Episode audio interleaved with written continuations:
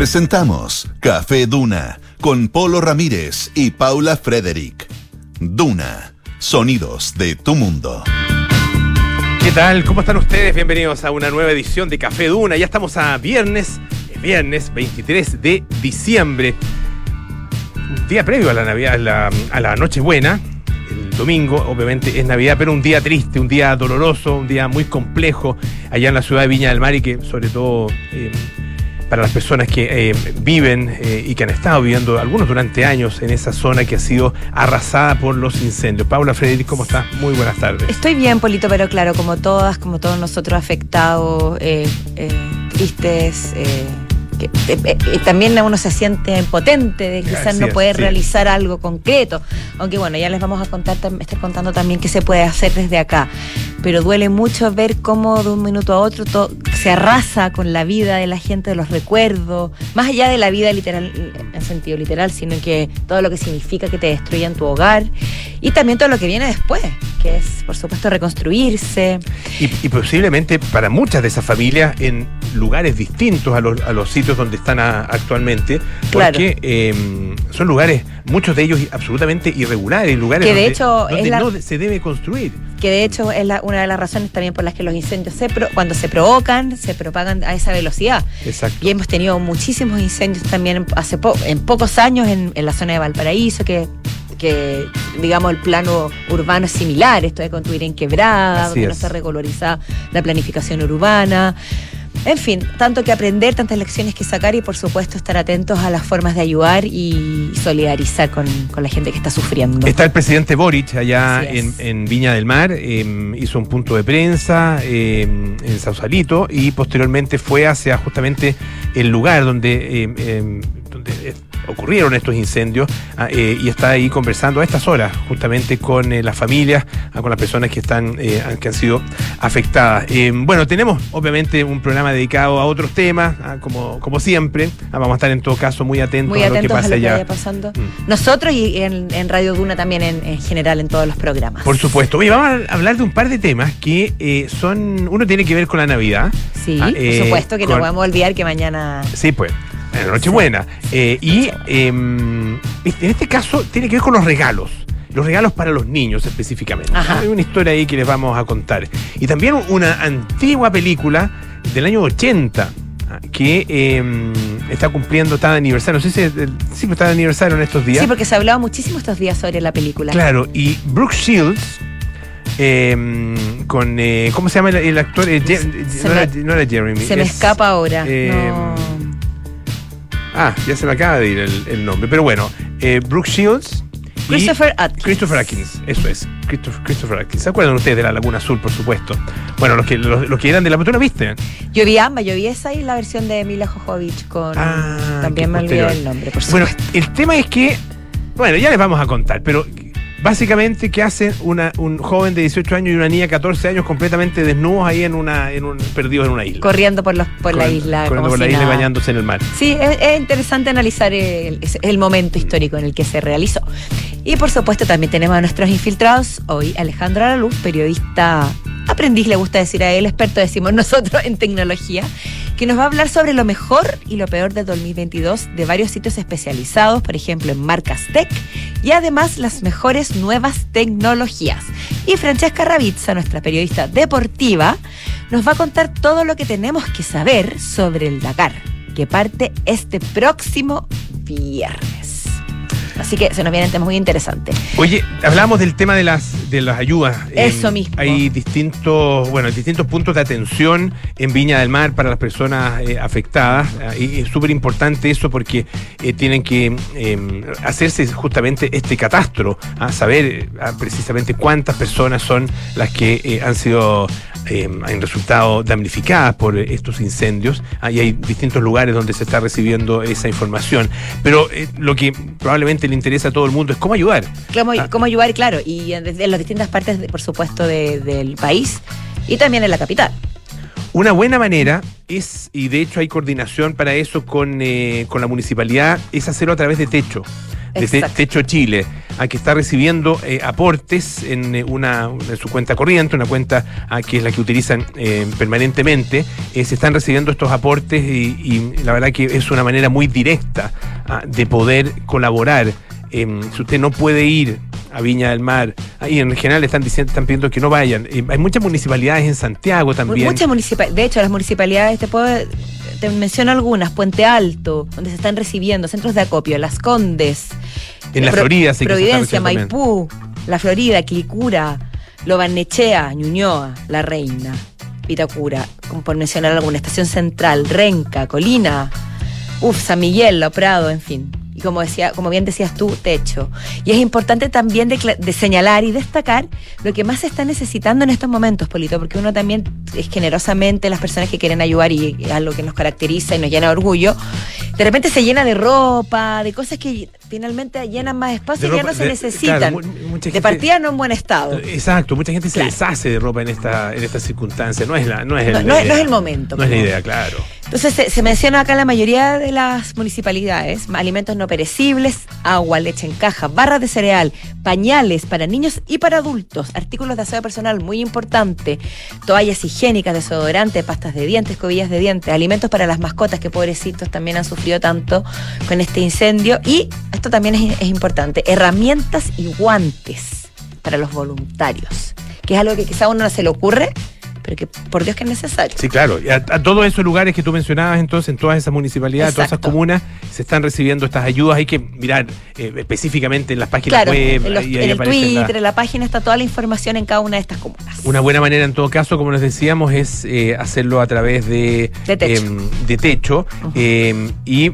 probablemente también hay algunas otras organizaciones que están trabajando justamente. por ejemplo, el caso de Desafío Levantemos Chile. Por Hay que- perfecto, la, sí. La gracia que tiene colaborar con las, con las organizaciones es que eh, ellos tienen em, el know-how, tienen eh, a las personas para realizar eh, los trabajos, tienen la organización, saben, saben hacer esta pega. Claro. Ah, eh, saben, Saben enfrentar. distribuirla. Exacto, saben enfrentar la emergencia, saben lo que se necesita y cómo, cómo enfrentarlo. Así que eh, si usted no, bueno, no puede ir, no puede colaborar con, de otra manera, bueno, una incluso manera más eficiente es a donar a estas organizaciones, a Desafío Levantemos Chile, a Techo Chile, ah, que están efectivamente ya trabajando en la zona. Así es, bueno.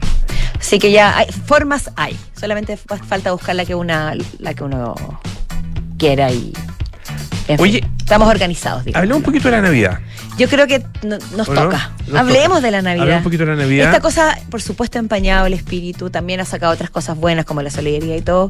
Esta situación, digo, que, lo- que se está viviendo. Pero, pero la Navidad está. La Navidad es un momento lindo, un momento de encuentro, un momento también de, de costumbres distintas. Costumbres curiosas. Por eso. Una sí. de ellas, una de esas costumbres curiosas tiene que ver eh, con eh, una pareja, una pareja británica, que va a pasar, como tantas parejas, ¿no es cierto?, eh, la Navidad con su familia. Va a invitar a la mamá, por ejemplo, una señora de 75 años, a su hija eh, de 15 años, todo esto para eh, almorzar el día de la Navidad, el día 25. Bueno, ¿cuál es la novedad en esto? ¿Ah? ¿Qué, qué tiene esto de especial? Que ellos, esta pareja, eh, les gusta el nudismo, son naturistas.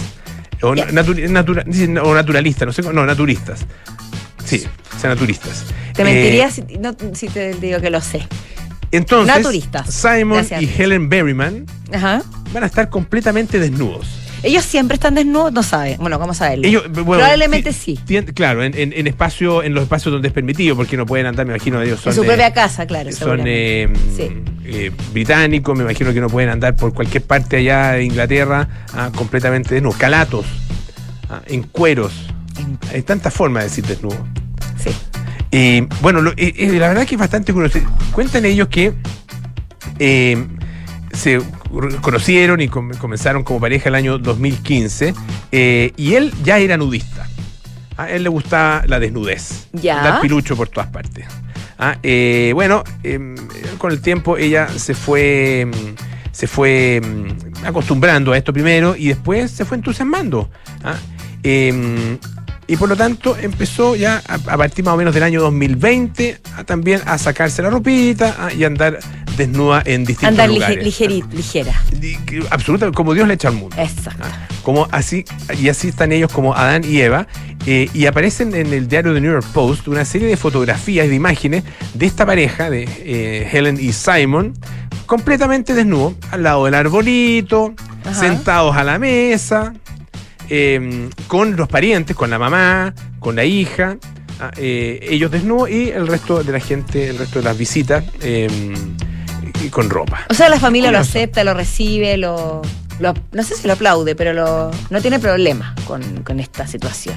Dice una cosa interesante, dice Helen, a propósito de, eh, de el- el- lo que significa eh, andar desnudo. Dice, durante toda mi vida desperdiciado, he votado el, he desperdiciado el tiempo, he votado, he votado el tiempo pensando en qué dice la gente acerca de mi apariencia. Ya. Ah, de qué llevo, cómo estoy vestida, de qué llevo encima, etcétera, etcétera. Ahora, claro, desnuda se ve tal como es. Dice, todo el mundo tiene cicatrices, ah, eh, todo el mundo tiene, qué sé yo, estrías, ah, todo el mundo tiene distinto tipo de, de imperfecciones, podríamos Claro. decir, en, en- en su cuerpo. ah, eh, y es muy agradable simplemente dejar de preocuparse. de. Liberarse. sí. Yo, yo creo que es bonito, pero bueno, es admirable que lo, que lo digan con tanta soltura.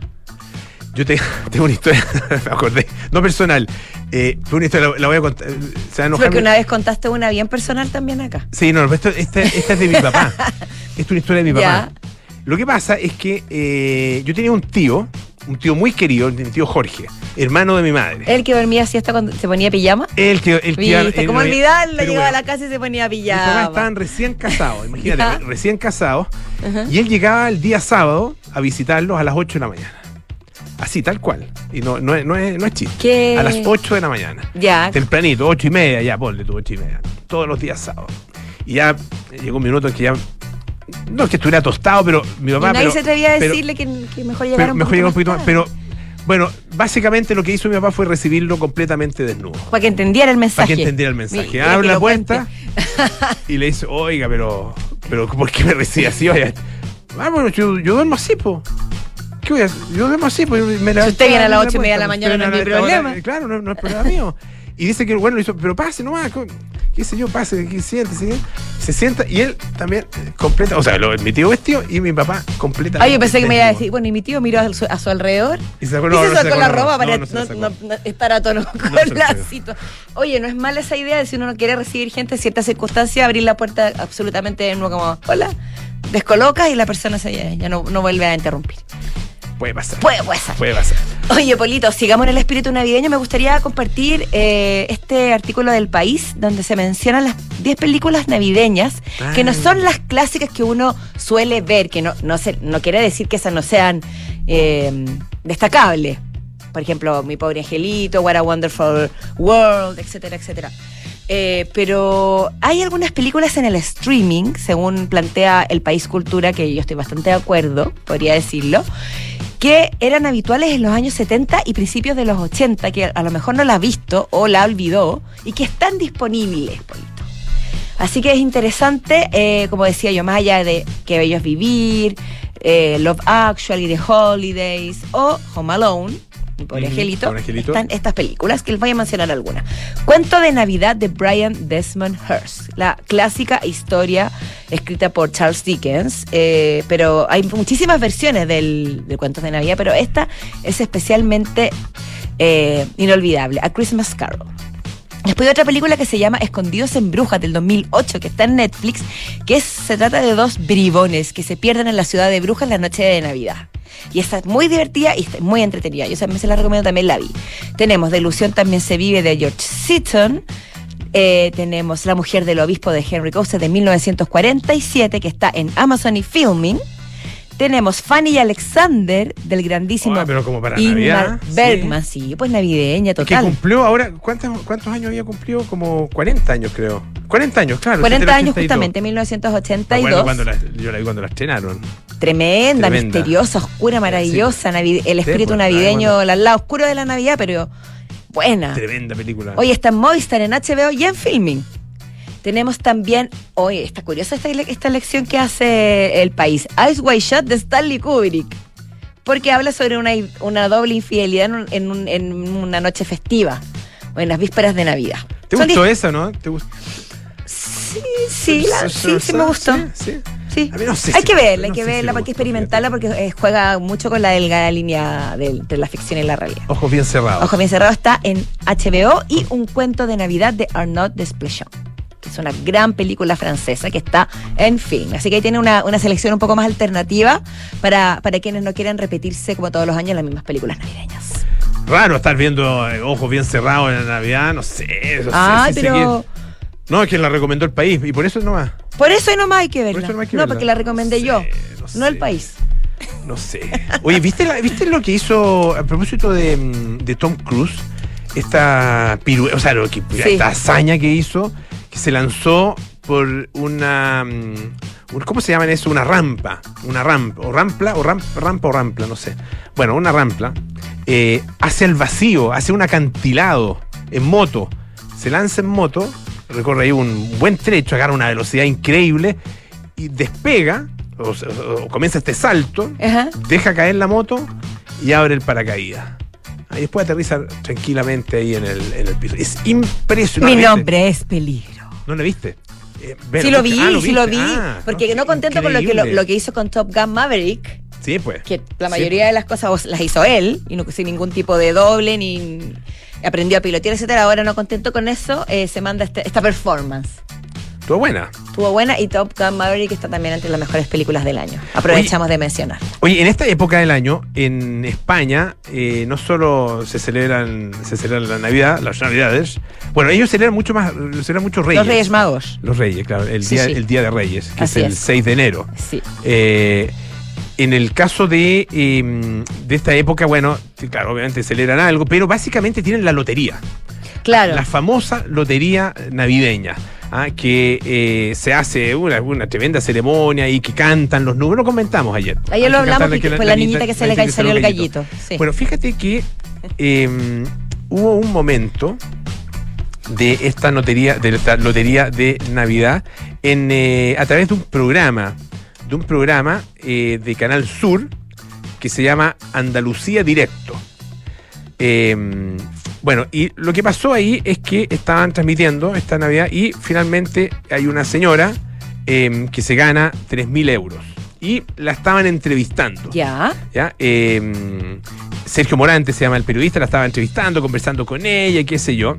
Eh, y la señora como se, se veía un poco seria, ¿ah? como que no se veía así como, eh, como dichosa, no estaba riendo, qué sé yo. Entonces, el presentador de este espacio, un poquito intrigado, él se llama Mo- Modesto Barragán, Modesto, buen nombre, Modesto. Modesto Yo Barragán. conozco otro modesto español, sí. ¿sí? Sí. Con Modesto Collado, que fue ministro de Pinochet. Esto, sí. Bueno, pero. eh, personaje. Pero bueno, este Modesto es otro. es Sí, Modesto ese nombre te da, Sí, vienes como de fábrica ya con, vienes con algo de con fábrica. una cosa que, o, o si eres muy modesto, tu nombre te calza, y si no eres modesto, como, bueno, bueno pues modesto. Oye, bueno, entonces el presentador le hizo, bueno, que, ¿por qué es tan seria esta señora? Que se ría esa mujer, le dijo, que le ha tocado Ah, y ¿se no se dijo? ríe. Claro, que se note que está contenta, que dé voces, que le ha, to- que le ha qui- tocado un quinto. Ah, eh, le decía el, eh, a propósito del premio, digamos. Bueno, eh, el Sergio Morante, el periodista, le dice a la señora, bueno, le dice, oiga, eh, modesto, ah, dice que, bueno, que se ría un poco, que, ah, ja, ja, ja, bla, bla, bla. Y la señora eh, se tapa, es que le dice, es que se ríe muy poquitito, se tapa la boca, Ay, es que, ah, le dice el periodista, es que le falta, y claro, le faltaban dientes. Ay, no, una, pero- una, una escena muy, o sea, a mí lo que me llamó la atención Ajá. es que una escena eh, contada a, a través, por ejemplo, en- en lo, lo tiene el diario ABC, dice el desternillan- la desternillante escena de Andalucía Directo, que ya es el momento de la lotería de Navidad. O sea, de- absolutamente desde un prisma humorístico. Desde un prima, desde un prima Narrada de esa forma, vivida de esa forma, todo. Sí. Katy le dice, el Ajá. periodista, los 3.000 euros son para arreglar eso. Claro, eso se lo podría haber sido- dicho entre lágrimas, pero se lo dijo entre risas. Claro, en pleno ataque de risa. Dice que la señora se contagió, el reportero también comenzó a reír, aunque se tapaba la boca con los folios, que tenía unos papeles ahí, Ya. una carpeta en la mano, Ajá. que eso tenía en la mano. Tápala así con el dedo, le decía. Ah, eh, le indicaba el, el periodista, mientras que en el plató, Modesto Barragán, que ya había pillado que a la señora le faltaba un diente y por eso no quería reírse, también comenzó a desternillarse de la risa. Mira, es, es curioso lo que tú cuentas, llama la atención. No sé si me parece apropiado o no, pero si ella se estaba riendo, Sí, no, sí, ella lo tomó Si con la- humor también, es verdad. si todos es verdad, toman con humor y no hay uno que se siente burlado, a mí me parece que es una buena manera de enfrentarlo. Aunque sí, la falta de dientes es un tema bien doloroso. ofendió. Yo recuerdo ese programa que era increíble. No sé, no sé por qué no, no siguió como tal, como programa. No sé si, si después fue incluido en algún tipo de, de- en algún otro programa de salud que se llamaba Sonrisa de Mujer, Sí. que lo encabezó eh, Luisa Durán. Perfecto. Ah, sí. eh, como primera dama, digamos, de- del presidente, el esposo del presidente Lago. Eh, y fue un programa increíble. Fue maravilloso y, y- y tremendamente importante y, y nos, nos permitió a todos concientizar algo que Claro. quizás claro. algunos podían considerar hasta banal, hasta estético, pero que es mucho no, más no. allá de es sonrisa de mujer. Es tremendo, eh, Sí. es tremendo ver una persona que, que cuando se ríe no puede mostrar los dientes, o sea, no muestra los dientes o, o simplemente se tapa la boca. Es tremendo. Determina todos los sentimientos, todas las formas de expresarse y de relacionarse con los demás. Así que es fundamental. Esperemos que esta señora entonces haya eh, recurrido a eso. Oye, lee mi mente. ¿Pudiste? ¿Música? ¿No? Música, Ah, sí, siento pero- música en mis oídos. Un poquito de música. Read my mind, po. Claro, con The Killers.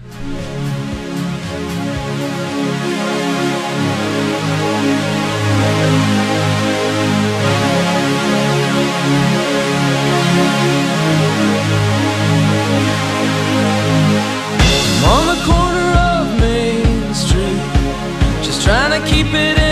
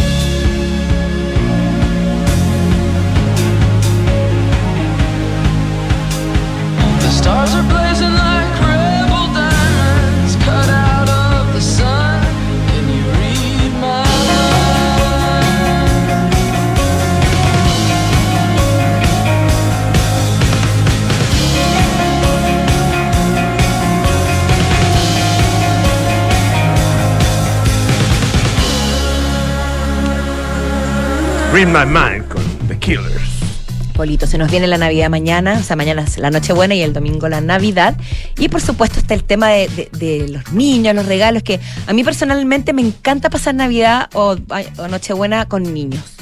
¿Ya? Siento que hay una alegría Sí, es verdad, hay una energía agradable, una sorpresa, una ingenuidad que me, que me gusta, que, que hace que uno mantenga el espíritu en alto aunque las circunstancias no, no sean las, Mm, las mejores. no, pero sí, es verdad. Pero hay una madre en TikTok, una madre de Estados Unidos, Alexandra Lapont, que está provocando polémica. Porque TikTok que está ahí con Twitter para provocar polémica. Sí. ¿eh? Está- le, los- le está ganando. Eso que usen TikTok en Estados Unidos mientras puedan, porque se los van a quitar en algún Eh, momento. sí, así que yo creo que hay, una- hay unos Mm. gritos de- llamados desesperados de, de atención.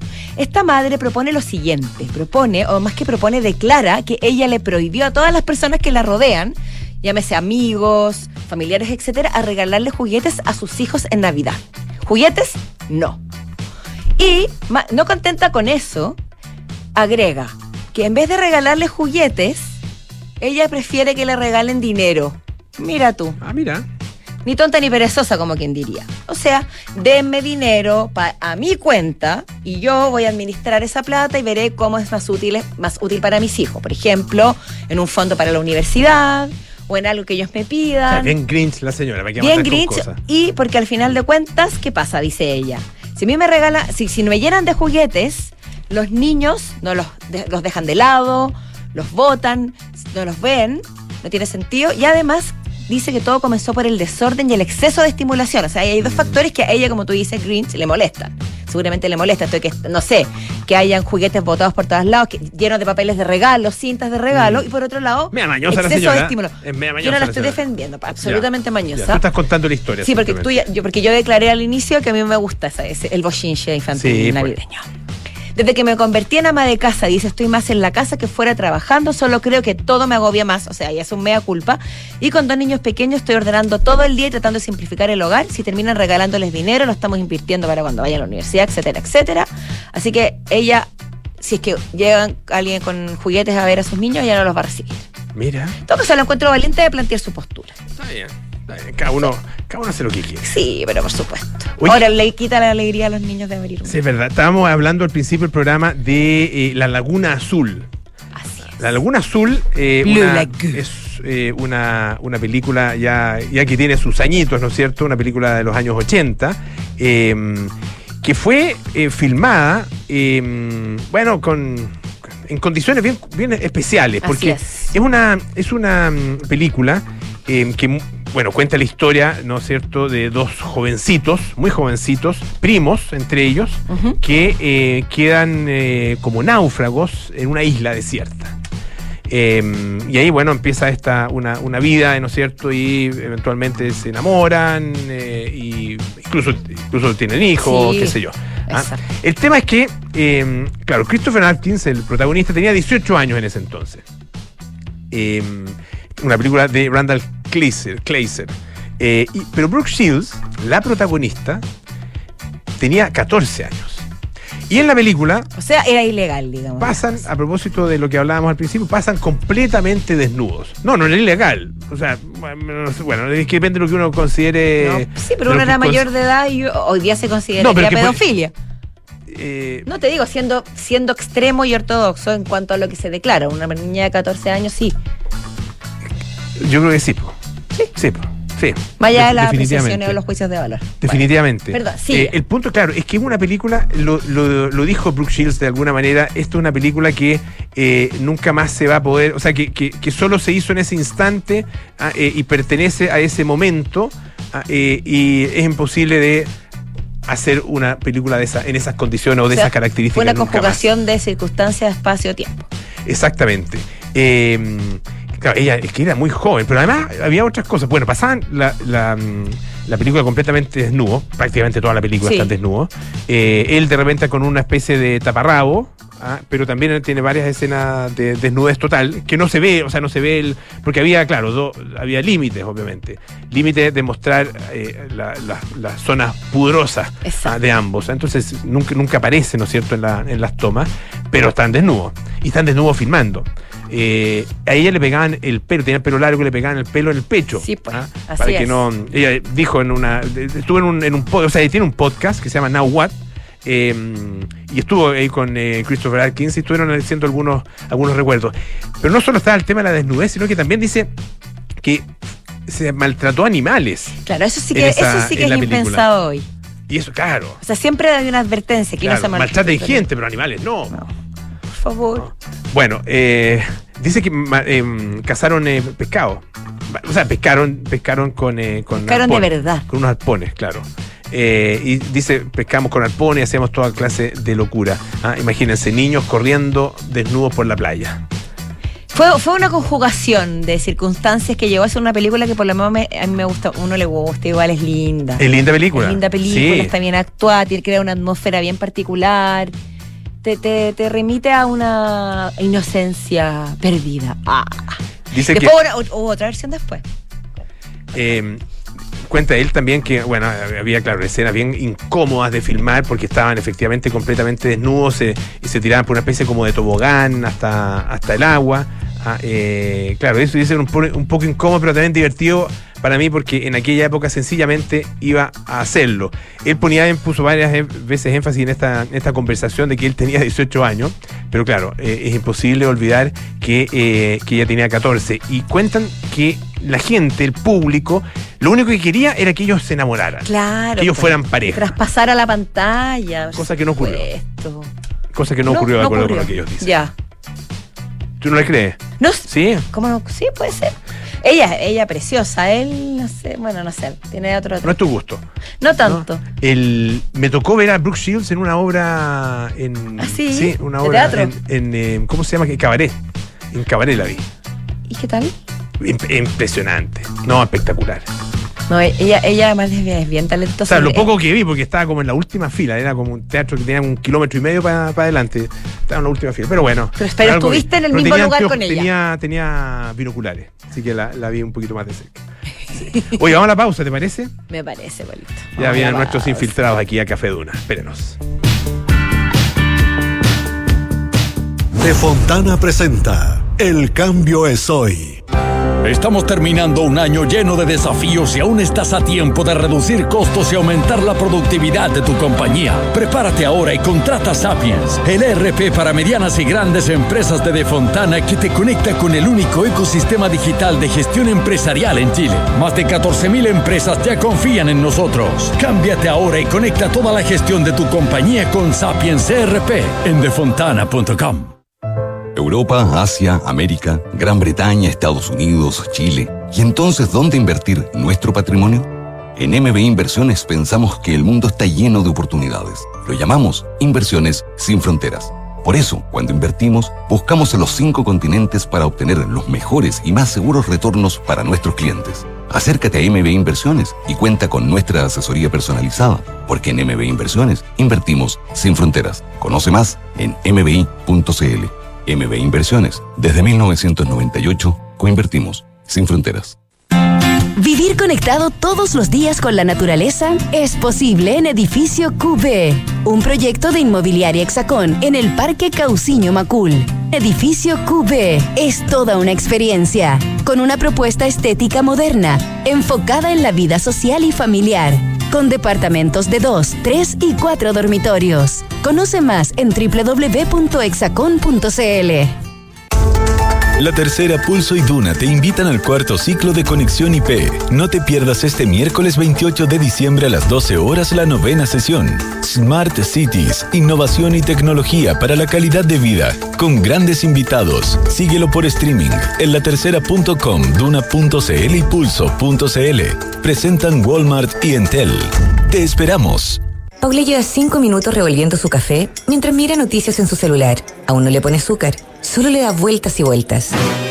Hay momentos para darle vueltas, pero a la hora de invertir es mejor escuchafondos, con soluciones simples y rápidas a través de la app o la web, donde un grupo de coach expertos te guiará según tu perfil de riesgo y objetivos. Deja de pensarlo y hazla simple con Scotia. Infórmese de las características esenciales de la inversión en estos fondos mutuos establecidos en sus reglamentos internos y scotiabankchile.cl. Infórmese sobre la garantía estatal de los depósitos en su banco en cmfchile.cl. Marca registrada de The Bank of Nova Scotia, utilizada bajo licencia. ¿Estás pensando en un viaje por Chile lleno de aventura, montaña y barro? ¿O algo más tranquilo como en una playita, un lago o algo para andar por la ciudad?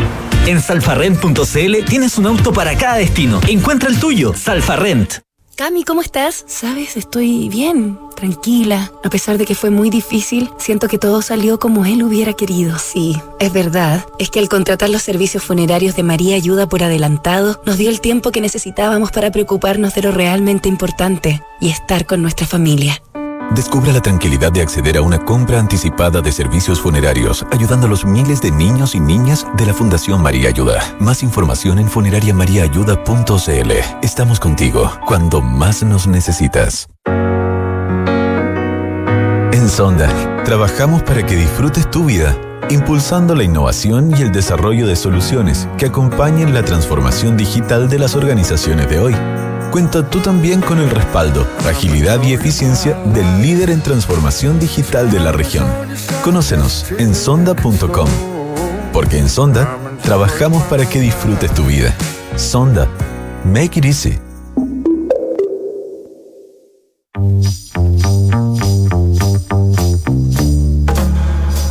Son los infiltrados en Café Duna. Son las 5.36 de la tarde y seguimos aquí en Café Duna, el 89.7 con nuestros infiltrados de día viernes a puertas de Nochebuena. Fin de la semana. Francesca Ravizza, Alejandro Alaluf, ¿cómo están? Muy ¿Cómo bien. se sienten? ¿Cómo está el espíritu? La verdad es que después de un taco más o menos importante que me tuve que comer hace algunos minutos, es un placer estar acá. Mucho taco en las calles de la capital. Sí. Y más, más el calor y, y- y- Exacto. y el estrés propio Y de fechas. claramente es eh, un taco y un tráfico que es, es atribuible a, a las compras de último minuto. Sí, pues. Que a quién no le ha pasado. A, que a mí yo no puedo hablar, tú sabes que yo por mi parte no celebro estas festividades, lo cual es un plus, es como cambiarse una gran ola. Eh, a la única que le celebramos a mi mamá que está de cumpleaños nomás. Ah. ¿Te ha cumpleaños hoy tu madre? Mañana. Perdón, mañana. Mm. Bueno, la vida quería que celebrara el 24 Alguien- de alguien alguna u de otra alguna, forma. de alguna forma. Oye, eh, vamos. ¿Por dónde eh, partimos? pa- partamos con, eh, con la Fran, con, eh, con el Dakar, que comienza ya en algunos días más. Siempre, bueno, siempre comienza en esta época, ¿no En es esta cierto? época. Ujú.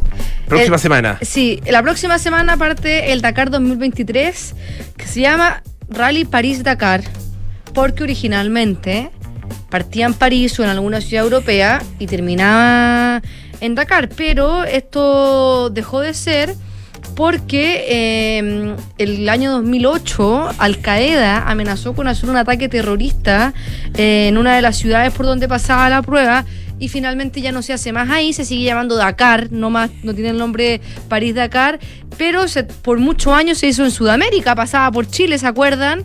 Y hace cuatro años ya que se realiza en Arabia Saudí.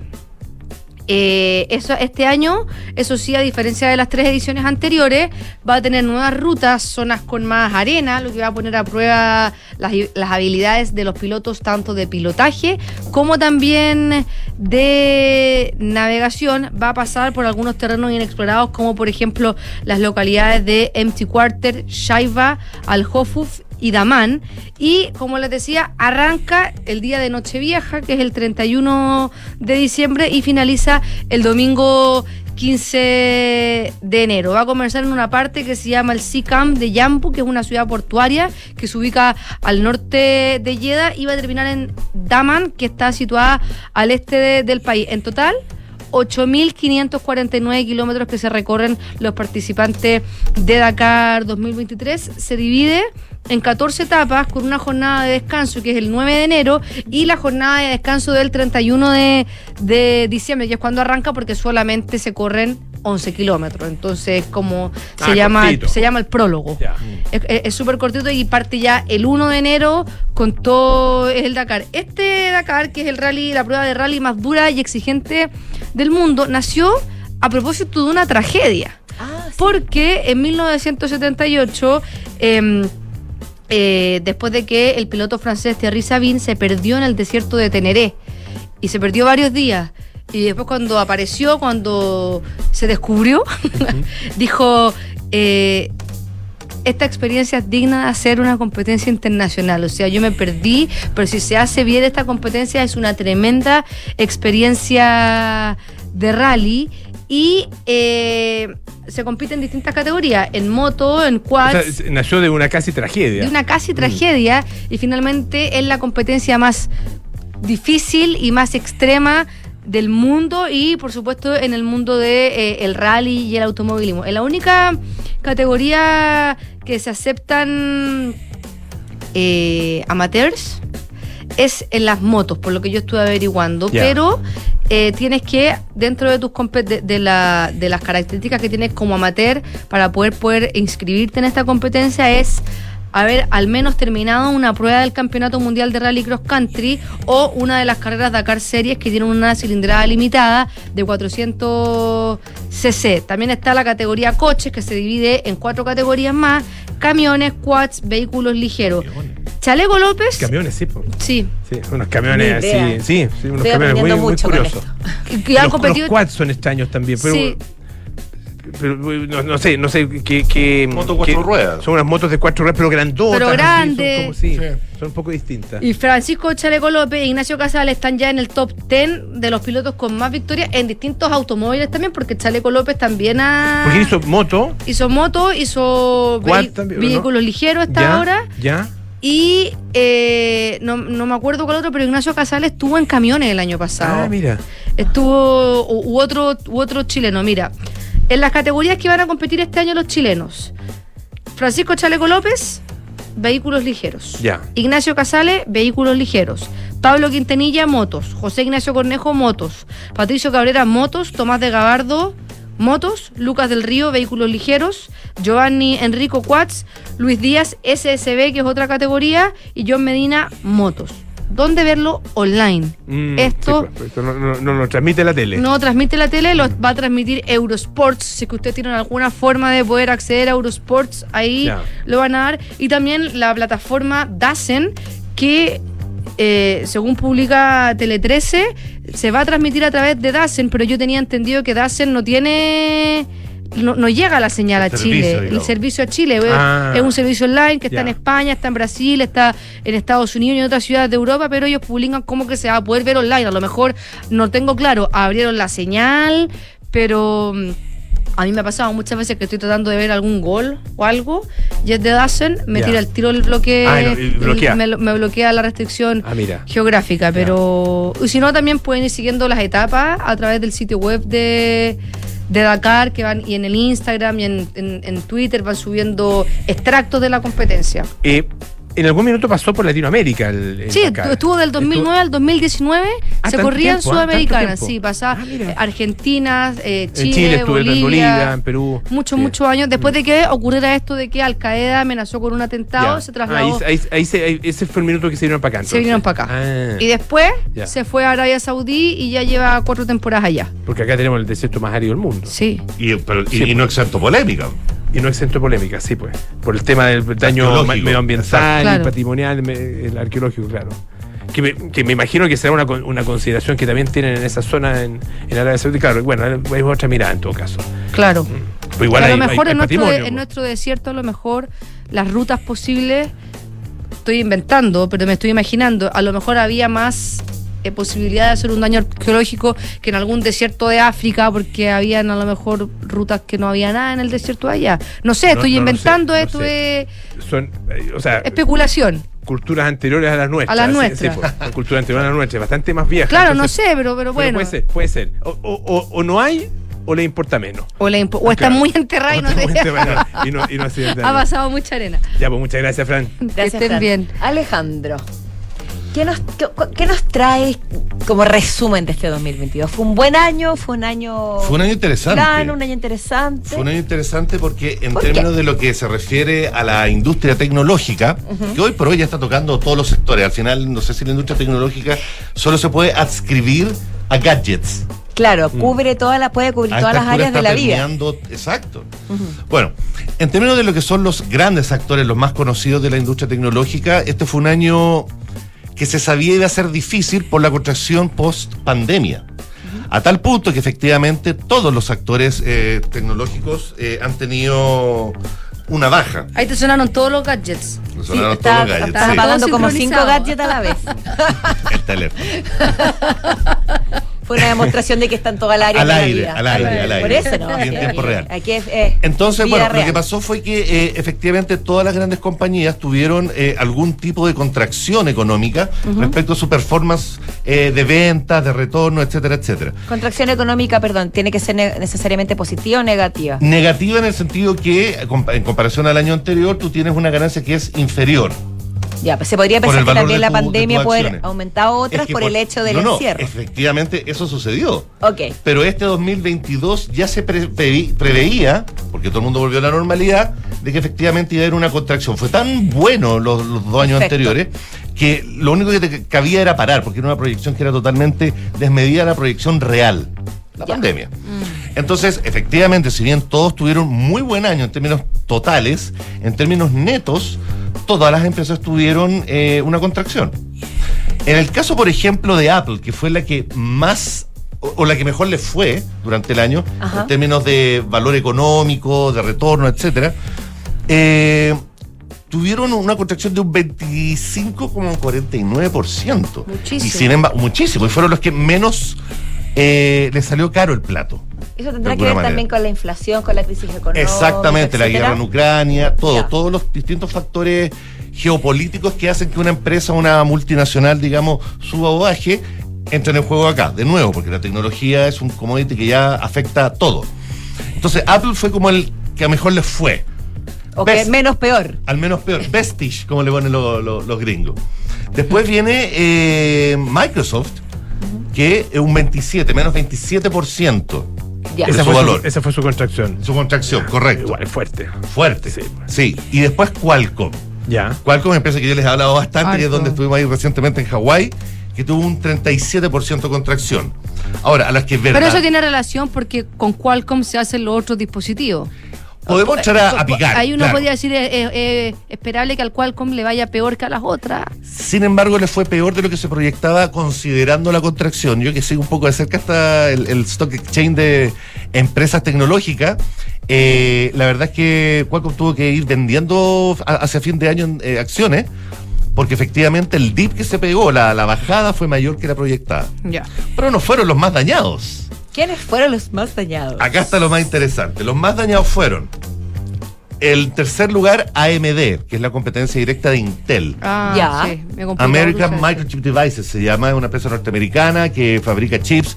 Eh, también vivió el tema de los semiconductores y todo, pero eh, perdió más de lo esperado también. No se esperaba que fuese tan grande la caída. Y las que vienen a continuación en el segundo y primer lugar sí que eran esperables. A ver. Por un lado, Tesla. Mm. Por el factor Elon Musk, obviamente que tuvo una contracción brutal. Eh, también hubo, tuvo una baja de ventas directas de autos. Porque obviamente también el resto de la industria automotriz está sacando más autos eléctricos, entonces ya Claro. hay más variedad. 60,62%. Oh.